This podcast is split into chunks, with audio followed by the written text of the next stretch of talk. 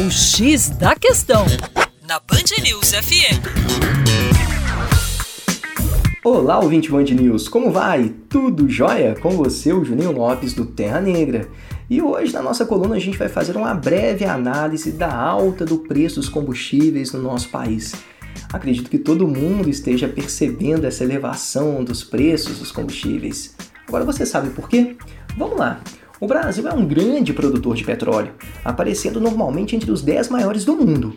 No entanto, quase dois terços do nosso óleo é considerado médio e pesado, o que dificulta e encarece o refino. Dessa forma, o Brasil é obrigado a importar combustíveis de outros países, simplesmente pela falta de planejamento estratégico de longo prazo, já que de 1980 até 2008, o Brasil não construiu uma única refinaria.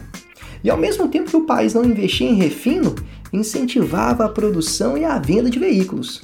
A consequência você já sabe, foi uma maior demanda por combustíveis que traduziu em uma maior necessidade por importações, logo, combustíveis mais caros.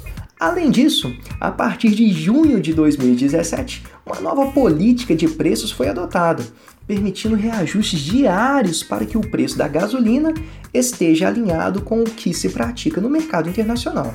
Segundo o governo, por muitos anos a Petrobras importou gasolina por um preço mais caro do que vendia no mercado interno, assumindo os prejuízos que chegaram a dezenas de bilhões e contribuíram para enfraquecer ainda mais as finanças da empresa.